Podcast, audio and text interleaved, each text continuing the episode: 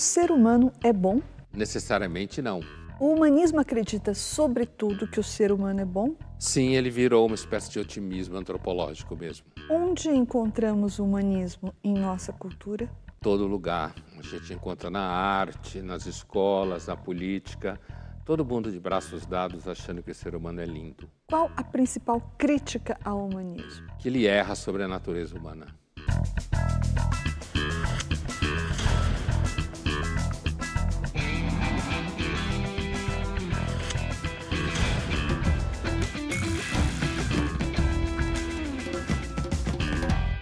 Estamos iniciando mais uma edição do Linhas Cruzadas, hoje para falar sobre humanismo.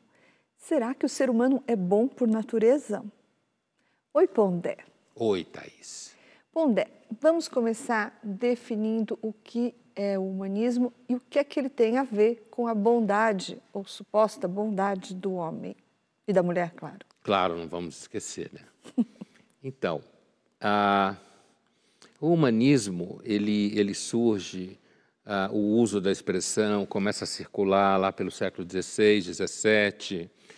Ele está diretamente ligado ali no mundo do Renascimento italiano, onde você começa a ter mais traduções de textos clássicos. Né? E o humanismo, no, primeiro momento, ele significava erudição acerca dos clássicos.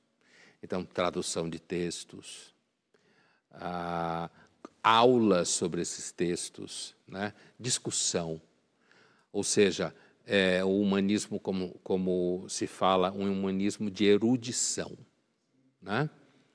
Só que, como decorrência disso, o humanismo evoluiu para uma posição chamada humanismo filosófico, que tinha a ver com a ideia, uh, muito influenciada pela recuperação dos clássicos greco-romanos, que a leitura cristã medieval, muito comum, de que o, o ser humano é pecador, que é danificado pelo pecado de Adão e Eva, essa leitura era muito pessimista. Então, o humanismo ele acabou se constituindo numa visão, a gente chama em filosofia, uma antropologia filosófica, em que o homem foi paulatinamente uh, abandonando a ideia de que ele seria definido a priori por uma maldade do pecado. Pico della Mirandola, um italiano de, de, de Florença, escreve um livro chamado Oração pela Dignidade da Natureza Humana, onde ele vai dizer que o ser humano, ao invés, ou melhor, diferente dos outros animais, o ser humano não tem nenhuma definição. Ele é como Deus, livre para criar. A gente pode então entender que, de alguma forma, o humanismo livrou o homem do peso do pecado? O humanismo, ao longo desse processo, ele, por exemplo, uh, ele acabou uh, se associando a uma certa leitura aristotélica que lhe antecede, né, no século XIII, na Europa Latina, que é a Europa do Norte, França para cima e tal.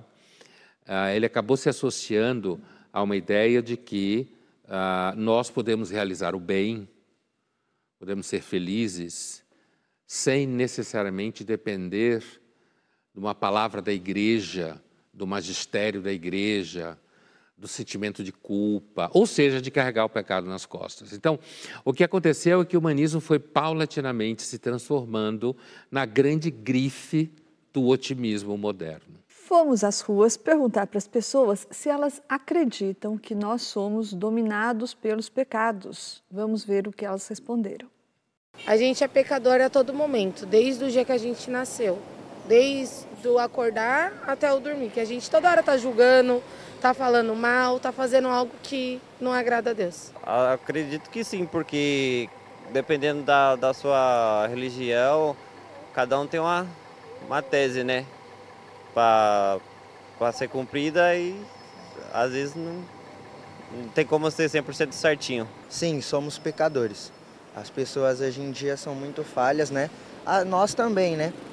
Estamos todo momento reclamando das coisas, fora as outras pessoas que cometem tragédias por aí, umas matam as outras, o mundo tá Tá, é o pecado, né? O próprio pecado. Eu acho que somos pecadores porque muitas vezes a gente tem atitudes que depois a gente repensa e acha que agiu errado. Eu acredito que a partir de uma lógica cristã que todos nós né, é, vivemos, é, somos sim pecadores, é, aprendemos a, a direcionar nossos erros e acertos dessa forma, dentro dessa lógica cristã, e por isso entendo que sim, somos pecadores. Com certeza todos somos pecadores, porque esse mundo é um mundo onde nós estamos nos aperfeiçoando.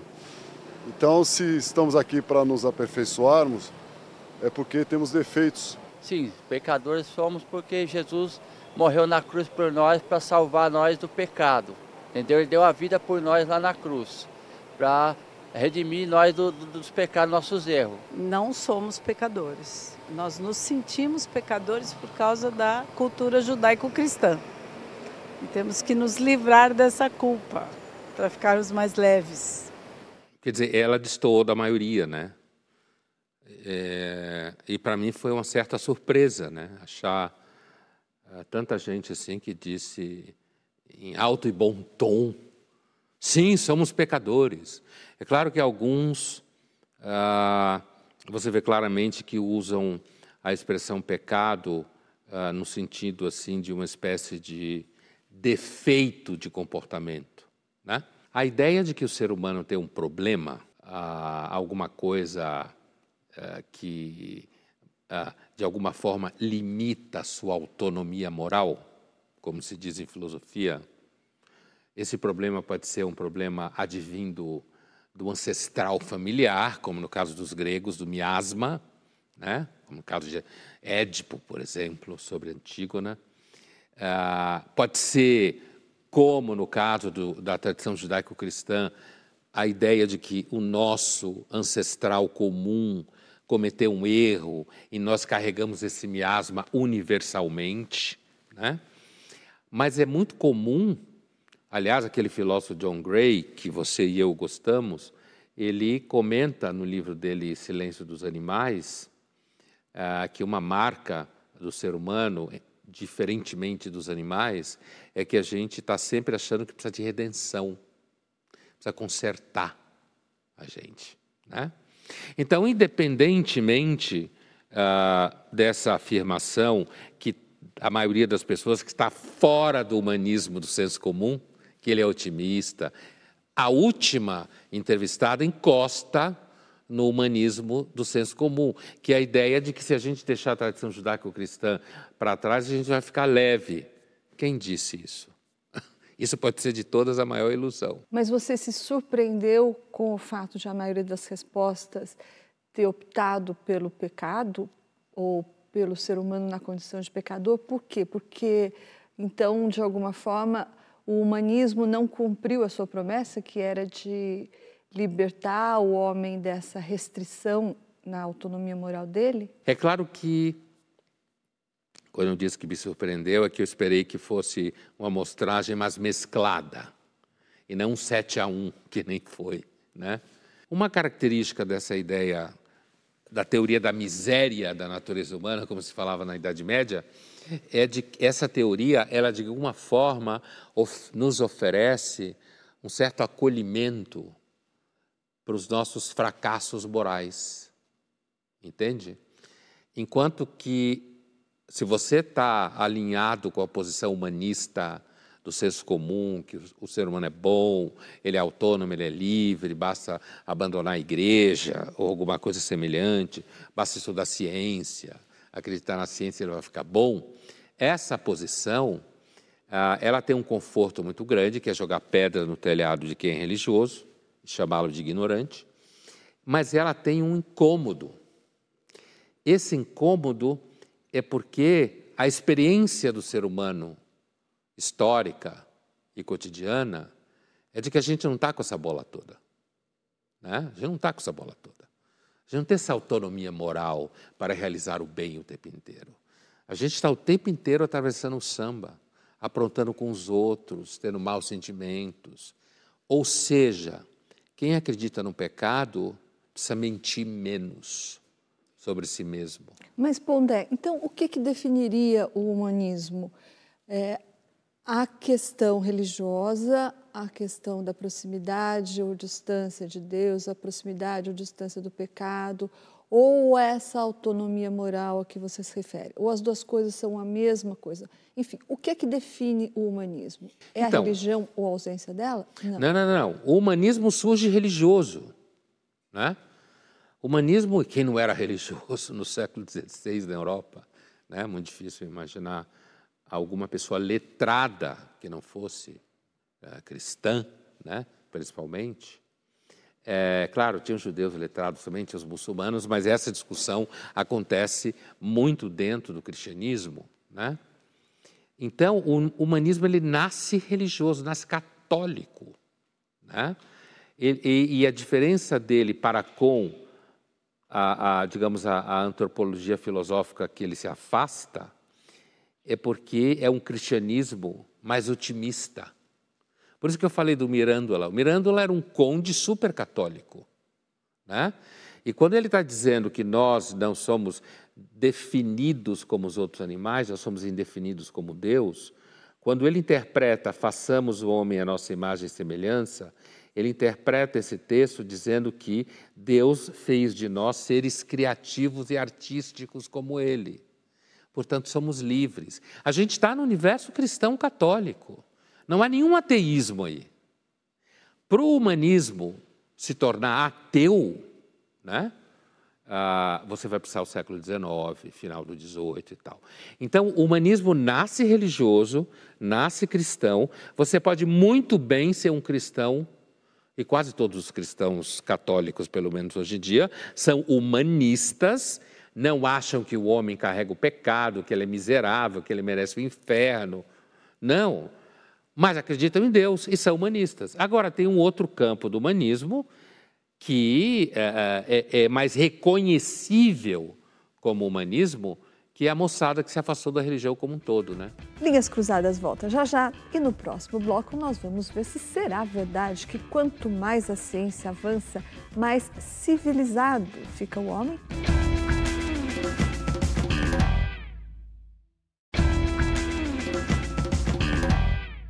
Estamos de volta com Linhas Cruzadas, hoje falando sobre humanismo. E, Pondé, então o humanismo, ele acredita, sobretudo, que o homem ele está em constante progresso moral.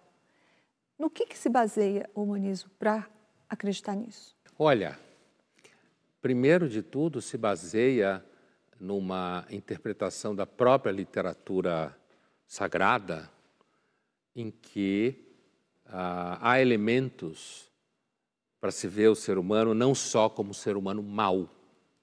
Né? A própria ideia de que Deus nos criou a sua imagem e semelhança, mesmo que depois a gente tenha dado lá uma batido na curva com a história do, do pecado original, nós não somos só pecado original.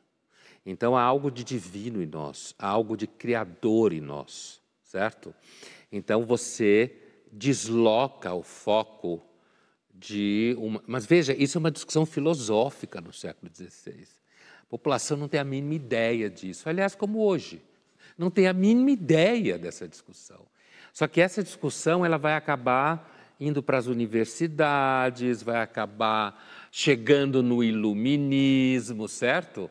Você tem todo um processo aí.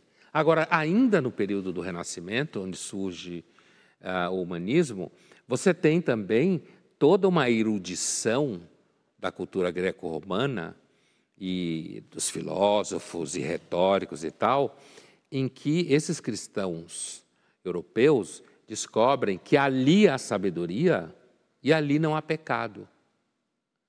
Então não é só a Bíblia e o texto do pecado e a leitura do Santo Agostinho que esgota a possibilidade de entendimento de quem somos nós, certo? Então você deve ver aí uma abertura do espectro, né? É, é aquele fenômeno que normalmente acontece quando você começa a ler mais. E à medida que eles começaram a ler mais, eles começaram a ter visões não só aquela. Acontece até hoje com quem começa a ler mais. Né? Você tem uma visão tal, você começa a ler alguma coisa aqui e essa visão que você tem pode entrar em conflito. É claro que a gente está falando de uma visão do ser humano, né? que teve um, foi super importante, porque trouxe para dentro da filosofia ah, ideias como nós somos racionais, se a gente se esforçar, a gente fica melhor. Portanto, não existe nada a priori que condene a gente a ser sempre estúpido e mal.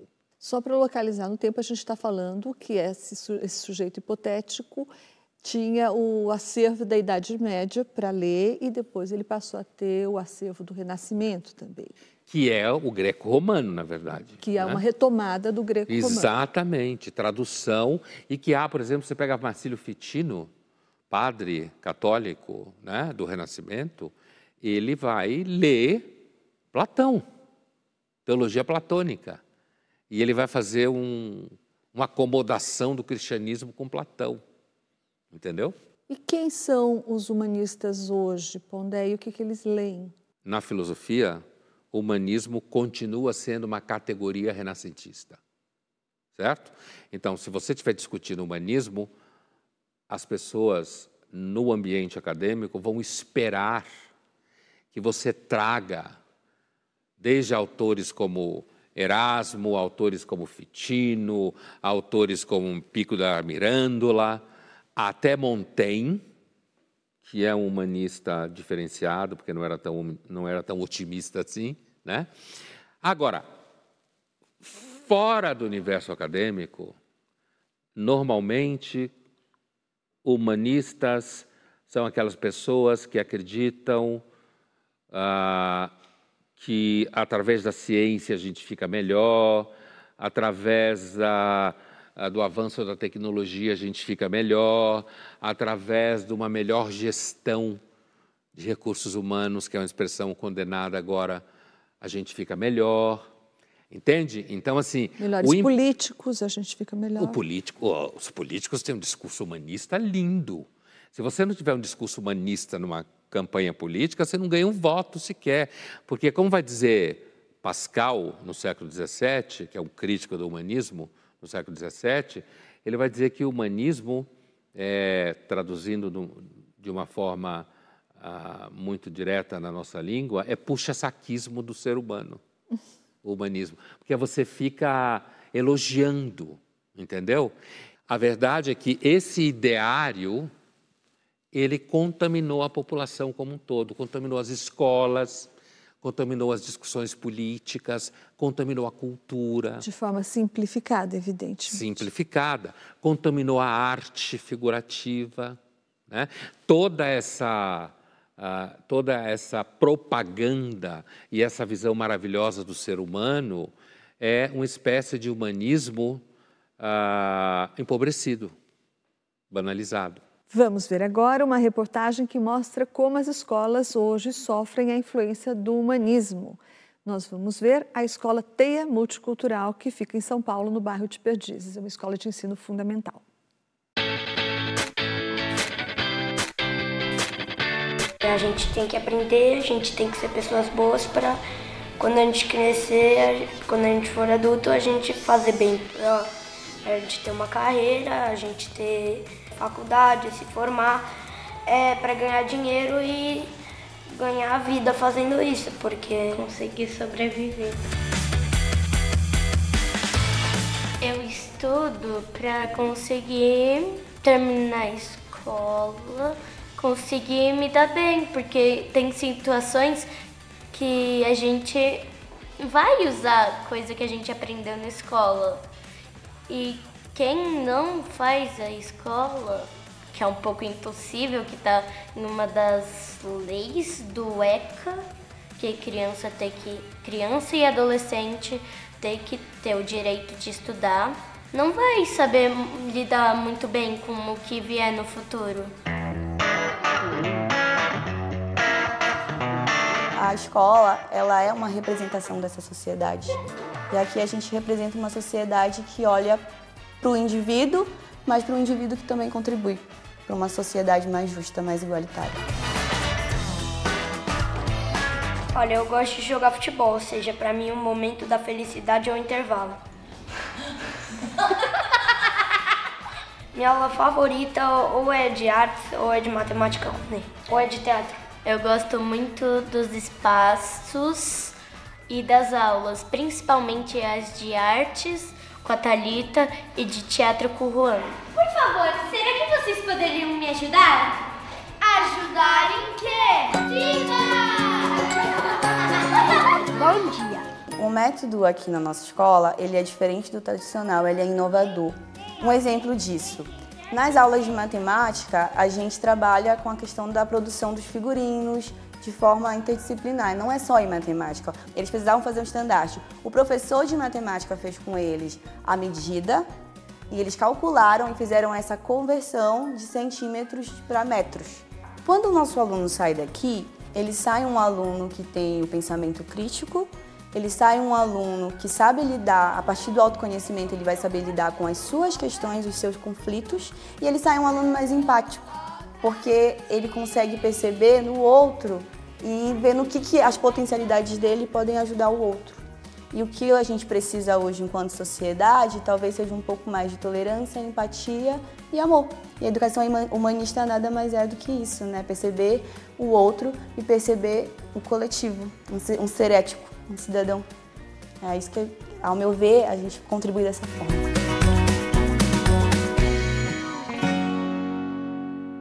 Primeiro grande critério para você saber a qualidade de uma escola é se os alunos gostam de ir para ela. Né? Isso, isso independe um pouco das teorias que circulam pela escola. Né? Quando a escola é um espaço onde uh, a criança sente que está misturado ali conhecimento, espaço lúdico e tal. O que ela descreve sobre a aula de matemática é um procedimento, digamos assim, conhecido de você ensinar, no caso, números, cálculos, a partir de realizações concretas, ao invés de você ficar aqui na abstração, né? Não tem nada a ver, mas tem tudo a ver. Muitas faculdades de medicina, ao longo das últimas décadas, elas marcharam para um tipo de ensino em que você estuda as disciplinas a partir de casos clínicos específicos o tempo todo. Né? E aí você tem um quadro clínico e você tem várias abordagens a partir de várias disciplinas, que significa visões de patologia, fisiologia e tal. Em vez então, de dar teoria para o problema, é, começa no de, problema. Isso é lá na frente, não deixa de ser um derivado da visão construtivista do Piaget e de vários outros depois dele. Né? A ideia de que o concreto é melhor do concreto para o teórico do que do teórico para o concreto. Né? fica muito abstrato. Ela fala ah, claramente o credo humanista, né? que, a, que a escola forme pessoas mais empáticas, que a escola forme uh, uh, adultos que, de alguma forma, ela poderia ter dito terão menos preconceitos. Ela falou intolerância. É, é, então, ela falou é que você seja mais tolerante, que você combata a desigualdade social. Então, o pacote é um pacote que muitas escolas têm, né? O, o nome teia multicultural, né, é um nome de certa forma original, porque primeiro traz a ideia da teia web, né? que hoje é uma imagem muito forte por causa da, uh, da, da rede em geral. E depois por causa da ideia do multicultural, que significa uh, a ideia de manifestações distintas de culturas, de identidades e formas de se viver, e que as pessoas teriam então a possibilidade de, eh, as crianças no caso, teriam a possibilidade de de repente se vestir como quer, usar o cabelo como quer, certo? E não uma ideia assim de você enquadrar essas crianças num, num sistema narrativo único, né? Ali as crianças podem navegar por narrativas diferentes, ensaiar autonarrativas. Então é um claro, um claro exemplo do que significa a presença do humanismo na educação, que a educação contemporânea, eh, você falar de uma educação que não seja humanista, sei lá, vão prender a escola, entendeu? Assim, não pode funcionar. E essa ideia otimista por detrás, né? A ideia básica é o seguinte: Se você educar a criança direito, ela será uma pessoa boa.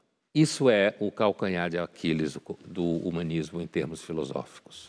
Linhas Cruzadas volta já já e no próximo bloco nós vamos falar sobre o humanismo ateu.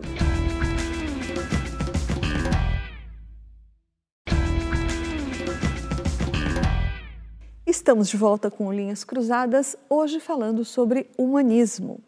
E agora nós vamos falar sobre o humanismo ateu que surgiu no século XIX e que considera que o homem só é livre quando mata Deus. Por que, que esse humanismo ateu, Pondé, acha que Deus ou a religião atrapalham o homem? Primeiro, localizar só uma figura que é considerado um dos fundadores do humanismo ateu, que é o filósofo alemão Ludwig Feuerbach. Essa ideia é de que a crença em Deus nos aliena das nossas próprias capacidades. E como Marx vai mostrar na sequência, a crença em Deus não só nos aliena das nossas capacidades individuais de ação, nos aliena de nossas capacidades econômicas, de gestão da nossa vida, porque a gente aloca isso tudo na mão do clero, daqueles que supostamente fazem a comunicação entre nós e Deus. Então, o humanismo ateu, ele é um passo adiante, digamos, né, do processo de afastamento da ideia de pecado, porque, neste caso, acreditar em Deus é em si um equívoco para os humanistas ateus. Porque a religião atrapalha. Não só ela... é um equívoco, como é deletério, então. Exatamente. Não é só um equívoco, porque Deus não existe, mas também atrapalha. Porque atrapalha a sua movimentação, atrapalha a sociedade, ah, pessoas que são religiosas ah, acabam ah, dificultando certos, ah, certos ideais, certas legislações, certas compreensão dos direitos individuais, certo? Toda vez que está falando de Deus, está falando do homem. Falando do poder de Deus, está falando do poder do homem. Está falando dos poderes de Deus, está falando do poder de gente que mente para você dizendo que ele representa Deus. Você dá dinheiro, se submete, faz tudo isso e, e é expropriado das suas próprias capacidades. Os humanistas ateus entendem que, se você for um ateu, uh, humanista ateu, que carrega o otimismo com relação ao homem do mesmo jeito, você é uma pessoa que tem maior amplitude de ação, maior amplitude de pensamento, você é mais livre nas suas ideias e você uh, não se submete ao discurso do clero, seja ele de que religião for. Então vamos ouvir agora o que a Isa Lourença, que é vereadora do PSOL, e a Luísa Vieira, que é integrante da Frente Catarinense de Luta pela Descriminalização e Legalização do Aborto, têm a dizer sobre como a crença religiosa pode atrapalhar os direitos individuais. É importante lembrar que entendemos o aborto como um direito, não como uma prática a ser incentivada. A fé e a religião podem orientar nossas decisões pessoais sobre a questão do aborto, mas jamais devem orientar as políticas públicas. Isso ofende a laicidade do Estado e também nosso direito a exercer a nossa autonomia reprodutiva em segurança. Considerando esse contexto, quem luta pela vida, pela saúde, pela dignidade das pessoas deve estar também aliado à luta pela descriminalização do aborto. Eu acho que algumas pessoas utilizam de má fé, dizendo que todos os cristãos são contra a descriminalização do aborto. Mas olha, 81% das mulheres que fazem aborto no Brasil são cristãs. E além disso, tem uma pesquisa do Instituto da Democracia, uma pesquisa muito séria, com mais de duas mil pesquisas por região do Brasil, que demonstra que o número de mulheres com religião é, que são a favor da descriminalização do aborto vem crescendo. Em 2018, 50% das, das mulheres cristãs acreditavam que nenhuma mulher deveria ser presa por realizar o aborto. Agora, em 2023, esse número cresceu para 56%. 56% das mulheres cristãs acreditam que nenhuma mulher deve ser presa por, realizar o aborto. Então a gente tem isso avançando esse debate na sociedade, inclusive entre as evangélicas mais jovens é onde mais a compreensão cresce sobre a descriminalização, porque nós precisamos proteger a vida das mulheres, a vida das pessoas, entender a base científica. E não ter em vista o aborto ser crime com base de uma lei de 1940, quando os direitos das mulheres não eram considerados. É claro, elas estão falando de aborto, mas aborto é um, é um bom gancho. E fica muito claro, ah, mesmo na, na, na, segunda entrevistada, ah, o argumento dela de que mesmo pessoas religiosas, mulheres religiosas também abortam. Então, que a religião, enquanto tal, não chegaria a impedir o aborto. Né? Mas a primeira entrevistada, ah, de certa forma também a segunda, eu acho que elas deixam muito claro o vínculo entre a defesa dos direitos individuais no ambiente não religioso secularizado. Uh, Estado laico, relação com a ciência, certo? Questão de saúde pública. São todos termos vinculados ao humanismo ateu. E quando eu digo ateu aqui, eu poderia dizer secular, não necessariamente eu não acredito em Deus, mas eu acho que Deus não tem que se meter na, em políticas públicas, isso que eu quero dizer nem as religiões. Né?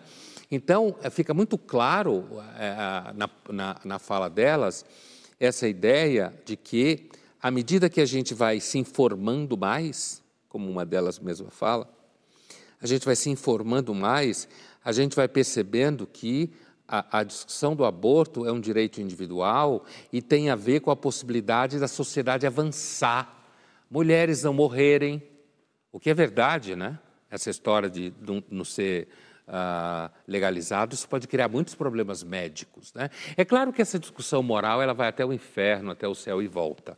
Mas, do nosso ponto de vista aqui, é um exemplo muito claro, prático, digamos assim, de um braço do debate humanista. Ou seja, de como a religião atrapalharia o avanço, inclusive moral. É, porque Fica claro também na fala de uma delas, se não me engano da primeira, que assim, você pode acreditar no que você quiser, mas você não pode interferir no direito individual de uma pessoa de não querer ter aquele filho e não se expor a riscos médicos porque você acredita que não pode. Esse é o núcleo do conflito, porque quem defende o aborto o compreende como uma questão de saúde pública, eh, vinculada ao entendimento de que o feto não é um ser humano, e sim uma parte dependente do corpo da mulher. Quem é contra o aborto, estou falando aqui do ponto de vista conceitual filosófico, quem é contra o aborto entende que se eu concordar com o aborto, mesmo eu sendo contra, mas eu aceitar que você faça o aborto é como se eu estivesse concordando com homicídio. Olha, eu não vou matar ninguém, mas você pode. Então é um conflito de posições muito claras, né? E é uma, é uma discussão que a sociedade, assim, uh, um país como o Brasil ainda vai levar muito tempo para chegar nisso. Tomara que o STF não ponha o carro na frente dos bois como tem feito. Mas foi um exemplo muito claro de como ciência, descolamento da religião, direitos seculares e individuais, Estado laico, tudo isso é filho do humanismo não religioso. No discurso delas, isso ficou muito claro. Vamos agora para o nosso jogo rápido. Pondé, nós precisamos de Deus para sermos bons? Não necessariamente, eu não acredito nisso. Historicamente, a hipótese não fica de pé.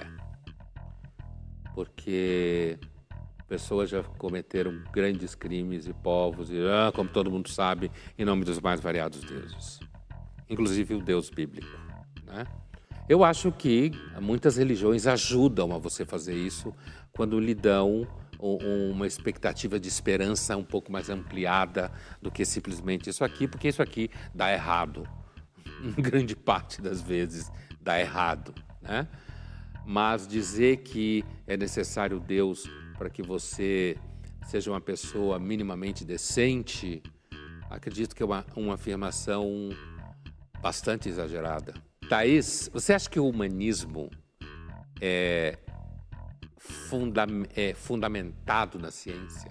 A ciência comprova a tese humanista de que o homem é bom, autônomo e tudo isso? Eu acho que bem pelo contrário, né, Pondé? Científico, você está falando derivado da observação, derivado da pesquisa, eu acho que muito pelo contrário. Você estava falando do John Gray lá no começo, e o John Gray fala exatamente isso. Quem acredita que o humanismo é comprovável, principalmente naquela tese de que o homem está em constante melhoria, constante progresso moral, tem que lembrar do que aconteceu no século XX, todas as barbáries, as atrocidades cometidas no século XX, que provam que, evidentemente, o homem não melhorou da antiguidade para cá, por exemplo. Pondé, que categoria é mais humanista? Humanista no sentido contemporâneo e simplificado? Vai, vá lá. A dos veganos ou a das, dos defensores das minorias? De cara, eu diria que os defensores das minorias são mais claramente humanistas, né? porque estão defendendo direitos individuais, direitos civis, dão uma luta para combater preconceito, legislação que discrimina determinados grupos. Agora, o veganismo, uh, ele se vê como uma forma de humanismo utilitarista. Quer dizer, na medida em que os, os animais sofrem dor, então a gente não pode impingir dor a eles. O humanismo não é um credo comum entre jornalistas? Eu acho que é, sim. Eu acho que é, Pondé. Mas tem uma diferença entre o humanismo no jornalismo e o humanismo que você citou na academia, nas universidades, porque eu acho que parte dos jornalistas também se vê como agente desse processo. Né? E acho que ainda tem um outro elemento complicador que é, por exemplo, quando isso aconteceu com Trump nos Estados Unidos e exatamente aqui também com o Bolsonaro. Quando você vê um governo que parece extraordinário no mau sentido, você acha que são também uh, necessárias atitudes extraordinárias, né? como por exemplo, uma certa condescendência para com algumas atitudes, por exemplo, do STF, né? porque afinal de contas o governo é extraordinário, é uma, uma ameaça à democracia, e daí você, como agente desse processo né, de melhoria, de, de, de progresso moral e civilizatório, você acaba condescendendo com isso, e foi o que aconteceu, né? Só que a condescendência fica e os, os homens vão. Então eu acho que sim. Linhas Cruzadas volta já já e no próximo bloco vamos falar sobre o anti-humanismo.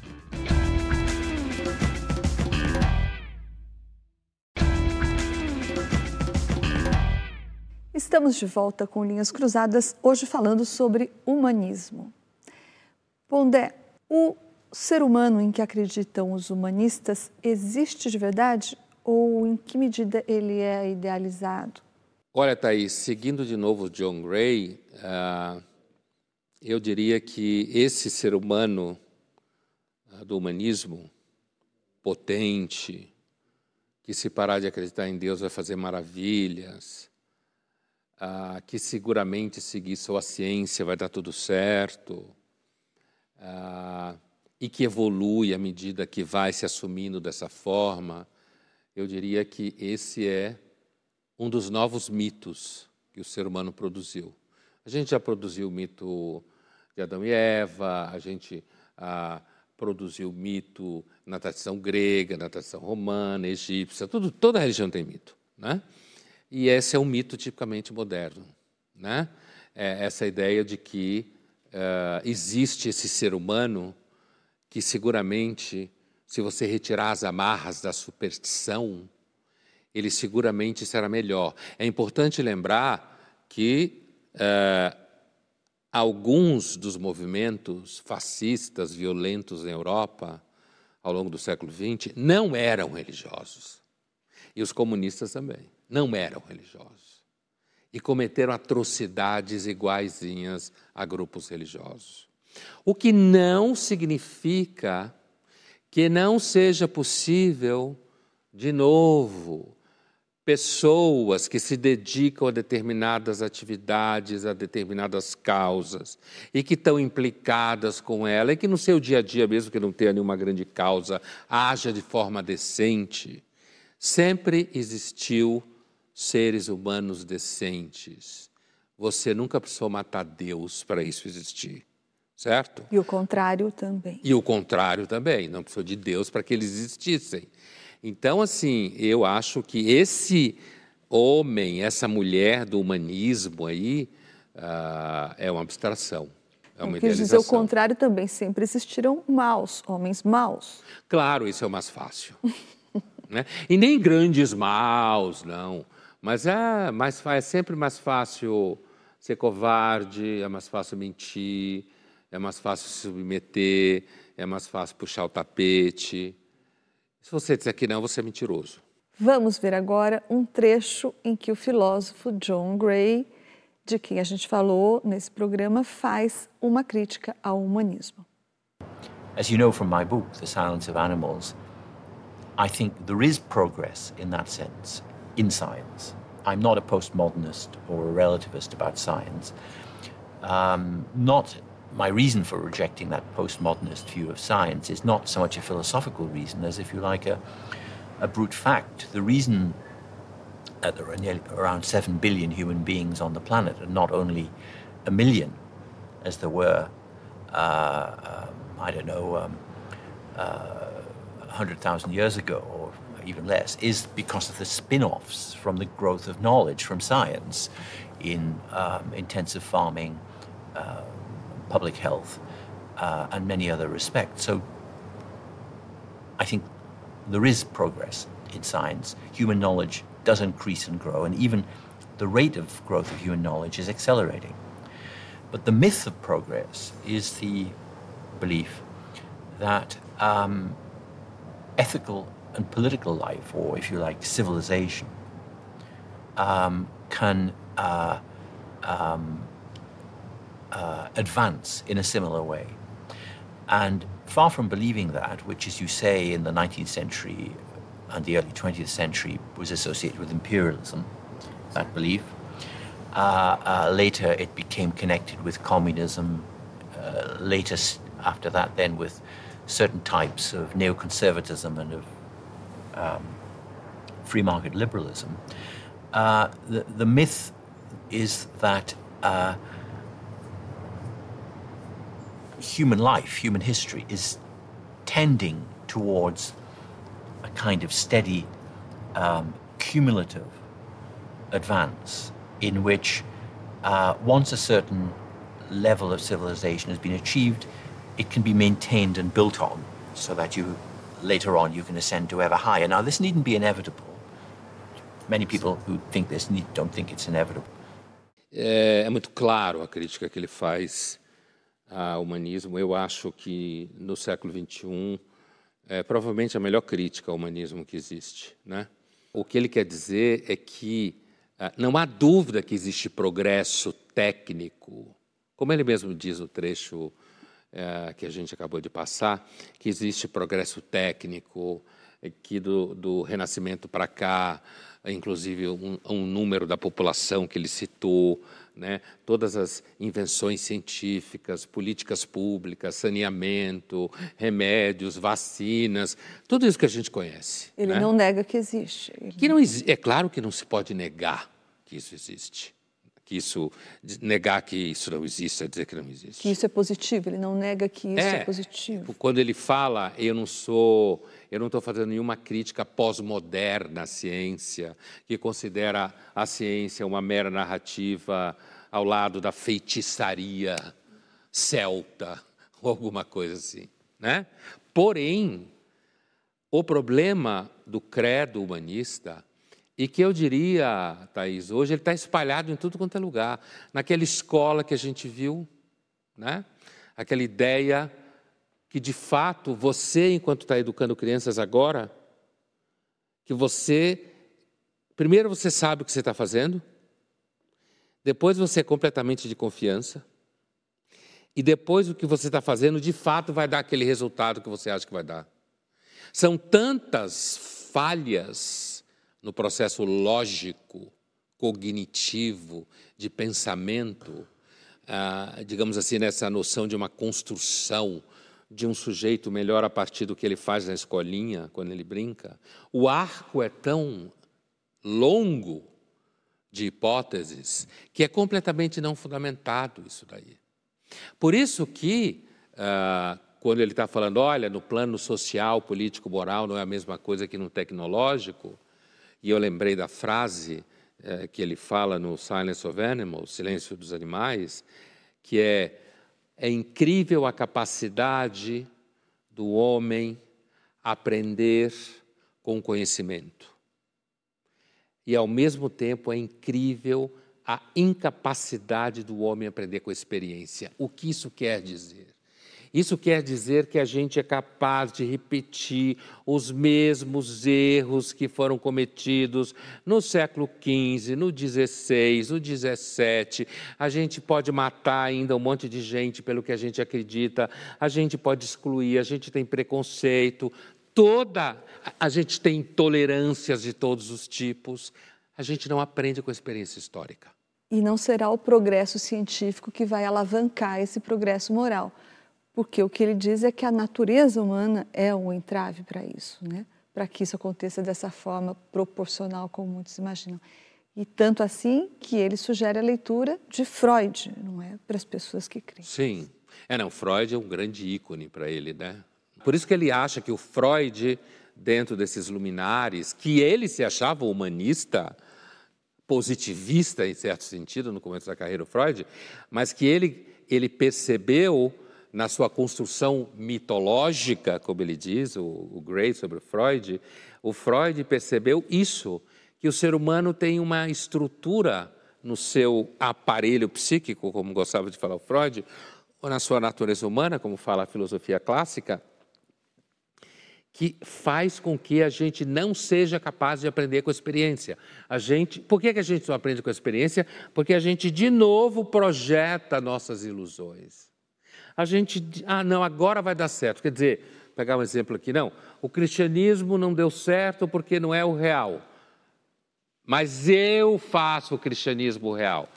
Ah, o, o comunismo não deu certo porque ele foi traído. Agora nós vamos fazer o socialismo e a liberdade certo? O, o, Brasil é ruim porque o capitalismo aqui não conseguiu se instalar. Agora nós vamos criar o capitalismo no Brasil que vai, uh, vai criar um país cada vez melhor. Então, o que atrapalha a equação é justamente a natureza humana. E o humanismo acha que a natureza humana, que existe uma natureza humana que não existe.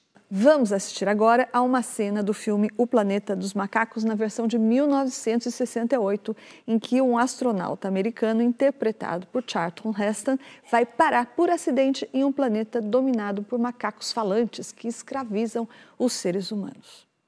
Cornelius was right, Doctor. He proved it.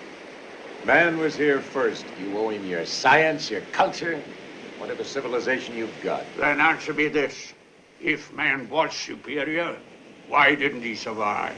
Wiped out by a plague, some natural catastrophe, a storm of meteors. From the looks of some parts of this planet, I'd say that was a fair bet.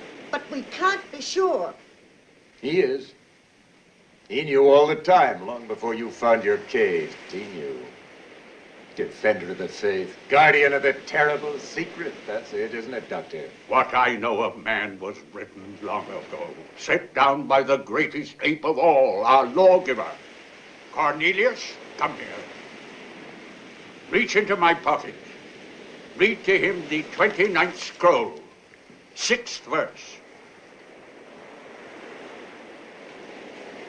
Beware the beast man, for he is the devil's pawn alone among God's primates, he kills for sport, or lust, or greed.